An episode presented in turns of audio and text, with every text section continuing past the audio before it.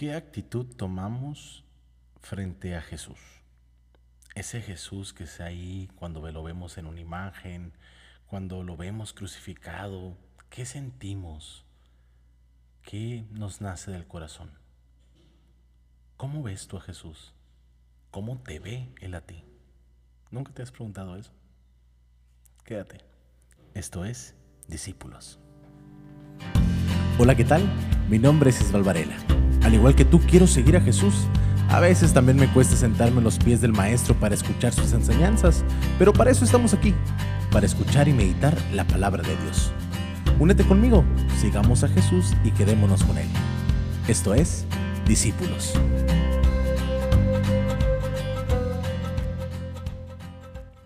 Bienvenidos al tercer episodio de Discípulos.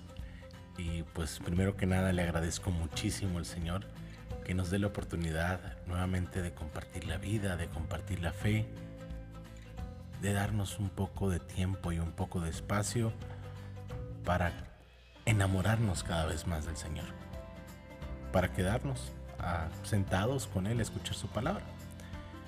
Así que iniciaremos esta, este episodio como debe de ser, con una oración. En el nombre del Padre, del Hijo y del Espíritu Santo. Amén. Señor Jesús, te damos gracias por permitirnos escuchar tu palabra una vez más, por permitirnos sentarnos a tus pies, a meditar, a contemplar, a tratar de ser vida esta palabra que tú nos has dado. Te pedimos que abras nuestra mente, nuestro corazón, para saber escucharte y sobre todo para saberte llevar a los demás. Que tu infinita misericordia, Señor, siempre nos socorra, nos auxilie. Del Santo Evangelio según San Lucas. Cuando Jesús estaba ya crucificado, las autoridades le hacían muecas diciendo, a otros ha salvado, que se salve a sí mismo si es el Mesías de Dios, el elegido. También los soldados se burlaban de Jesús y acercándose a él le ofrecían vinagre y le decían, Si tú eres el rey de los judíos, sálvate a ti mismo. Había en efecto sobre la cruz un letrero en griego, latín y hebreo que decía, Este es el rey de los judíos. Uno de los malhechores crucificados insultaban a Jesús diciéndole, Si tú eres el Mesías, sálvate a ti mismo y a nosotros. Pero el otro le reclamaba indignado, ¿Ni siquiera temes tú a Dios estando en el mismo suplicio? Nosotros justamente recibimos el pago de lo que hicimos pero éste ningún mal ha hecho. Y le decía a Jesús, Señor, cuando llegues a tu reino, acuérdate de mí. Jesús le respondió, yo te aseguro que hoy estarás conmigo en el paraíso. Palabra del Señor.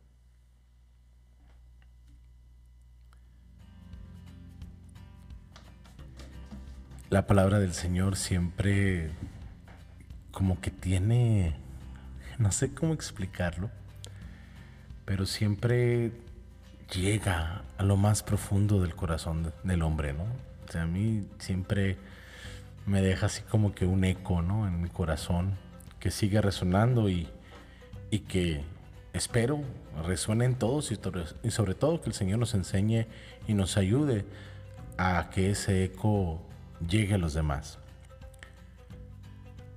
Existen tres personajes, por así decirlo. Son más, pero los voy a hacer en tres categorías. Por un lado tenemos a las autoridades, por otro lado tenemos a los soldados y por otro lado tenemos a los malhechores. El primer, la primera categoría, las autoridades, vemos que repudian a Jesús. Es decir, a otros ha salvado, pues que se salve a sí mismo. Es decir, hay como que una especie de indiferencia. ¿eh? Es su rollo, ¿no? Diríamos por acá. Él se lo buscó.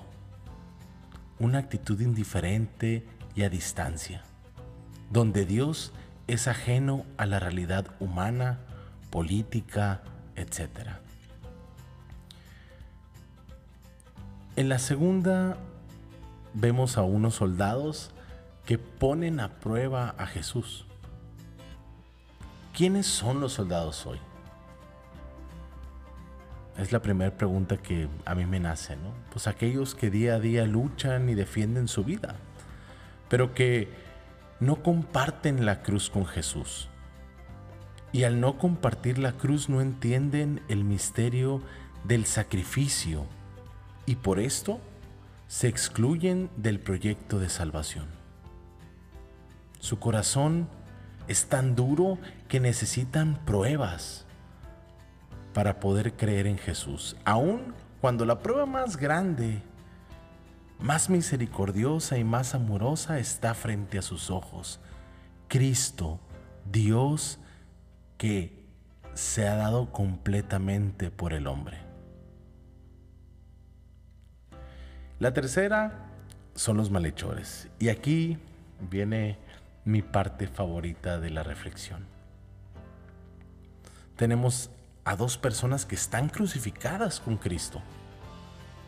Dos personas que han sido condenadas, que están agonizando, que están al borde de la muerte, que como Cristo han sido juzgadas y rechazadas por el mundo. Sin embargo, una de ellas habla con Jesús, podemos decir, ora a Dios, pero desde una postura egoísta, desde una postura altanera. Es decir, el primero, lo único que pide es, sálvate y sálvanos líbrame del dolor, líbrame de la condena. Desde una postura, les digo, de un corazón cerrado a la salvación, al proyecto de Dios.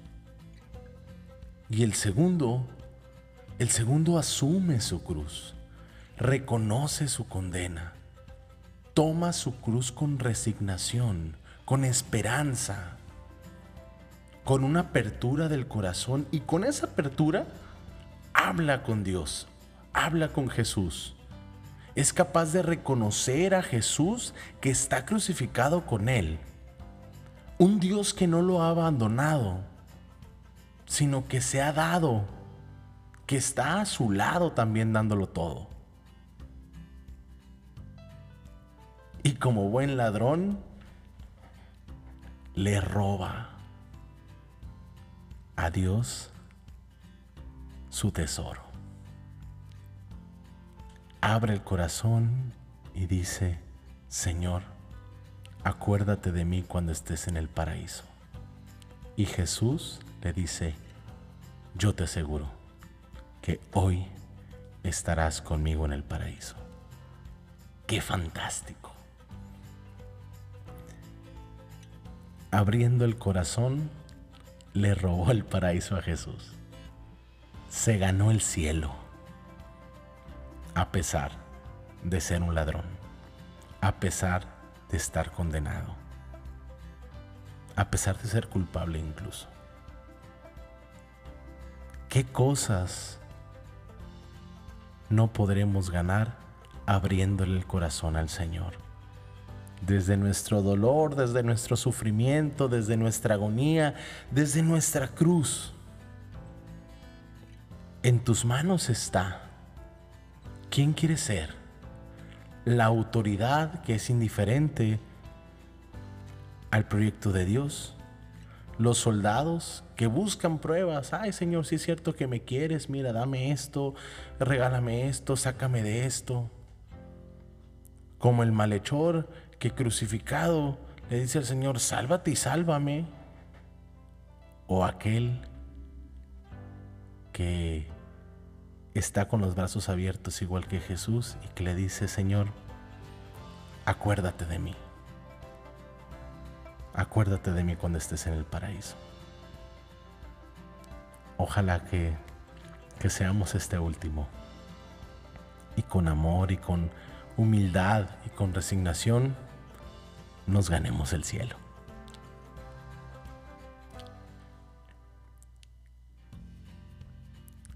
Pues te dejo para que te quedes meditando, te quedes hablando con el Señor.